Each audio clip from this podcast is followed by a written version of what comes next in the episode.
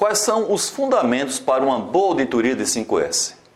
Normalmente, os problemas encontrados nas auditorias de 5S são provocados pelos seguintes fatores. Primeiro, falta de domínio dos conceitos do 5S por parte dos auditores. Quando os auditores 5S não foram treinados ou não receberam treinamento deficiente, tende a cometer falhas na interpretação adequada dos conceitos do 5S, criando uma imagem negativa para os auditados. A falha mais frequente é a preocupação com a formatação e a estética do ambiente, em vez da preocupação com a sua funcionalidade e com as características e as individualidades das áreas. Em uma auditoria de 5S, nada se pode concluir sem que antes tenha uma argumentação do auditado. O 5S não é preconceituoso, não é alienador ou vaidoso. O 5 é simplesmente funcional.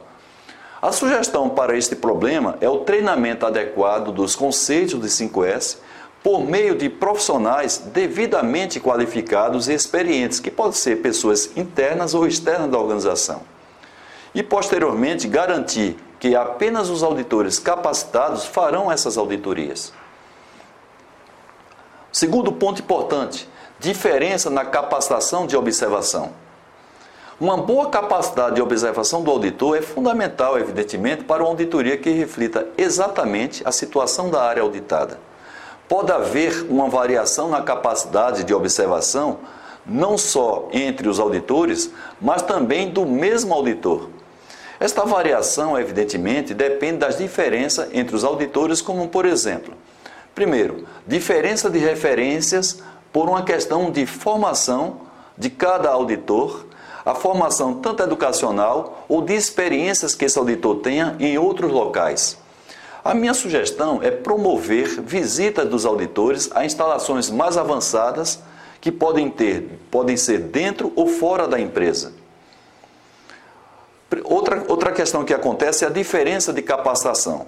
A sugestão para isso é fazer uma simulação comparando-se as notas entre os auditores em uma mesma área. Outro ponto é a diferença de motivação e comprometimento dos auditores. Nesse caso, a minha sugestão é valorizar as atividades do auditor por meio de eventos de reconhecimento. Outra questão importante são as diferenças de habilidades dos auditores. Escalar os auditores menos habilidosos para auditar com maior frequência. Outro ponto importante: diferença de perfis. Às vezes, um é mais benevolente que o outro. Nesse caso, a minha sugestão é fazer revezamentos entre as duplas de auditores, de forma que um auditor esteja sempre mudando de dupla. Também pode haver variação, mesmo que as auditorias sejam feitas pelo próprio auditor. Ou seja, nada impede que o auditor possa registrar coisas diferentes, mesmo que o ambiente auditado seja o mesmo. Isso ocorre devido a alguns fatores. Vamos mostrar quais são. Primeiro, tempo insuficiente para fazer auditorias.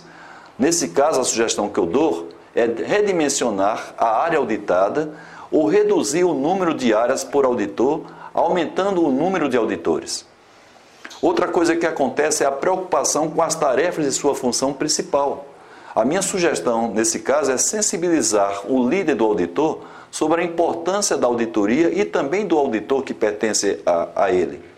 Terceiro ponto, a evolução do nível de conhecimento à medida que faz outras auditorias e conhece outras referências. Nesse caso, a minha sugestão é capacitar o auditor com base em benchmarks de 5S. Outro fator é a variação da motivação. Nesse caso, a minha sugestão é valorizar as atividades do auditor por meio de eventos de reconhecimento. E outra variação é a influência do auditado. A minha sugestão nesse caso é capacitar o auditor em fazer uma auditoria imparcial. Para tanto, as lideranças devem dar o devido apoio ao auditor, mesmo reconhecendo possíveis erros. Outro problema frequentemente, que frequentemente acontece é interpretar, inadequ... interpretar inadequadamente os critérios de avaliação ou até os checklists. Uma interpretação inadequada desses critérios de avaliação e do checklist decorre de dois fatores. Primeiro, muitas vezes os critérios não favorecem uma boa interpretação. E segundo, os auditores não dominam os conceitos e se limitam a preencher lista de verificação. A minha dica é usar os critérios de avaliação de nossa consultoria e formar duplas de auditores fazendo-se evidentemente o revezamento de um deles em cada ciclo de auditoria. Neste caso, você vai diminuir essa variabilidade entre as auditorias. Em uma situação que ocorre com muita frequência, por que não dizer na maioria das vezes, é a falta de boa vontade e a postura defensiva ou desinteressada do auditado antes, durante e depois da auditoria. Isso prejudica muito a qualidade da auditoria, já que é difícil para o auditor discutir com o representante da área sem que esse esteja devidamente conscientizado e interessado na prática do 5S. A postura defensiva pode decorrer de o auditado ter receio das consequências do resultado da auditoria. Por conta disto, além de tentar esconder os problemas, ele tende a não reconhecê-lo, mesmo com todos os argumentos do auditor. A postura desinteressada, ela pode decorrer da falta de monitoramento do representante da empresa. A sugestão para isto é rever a forma como a empresa está implantando o 5S. Se for realmente como um processo educacional liderado pelos reais representantes da empresa, neste caso deve ser feita uma reciclagem mostrando os objetivos da auditoria ou é apenas um programa de ordem e limpeza implantado somente nos níveis operacionais, sem o devido monitoramento da média e da alta gerência? Neste caso, deve ser revista toda a estratégia de implantação do programa.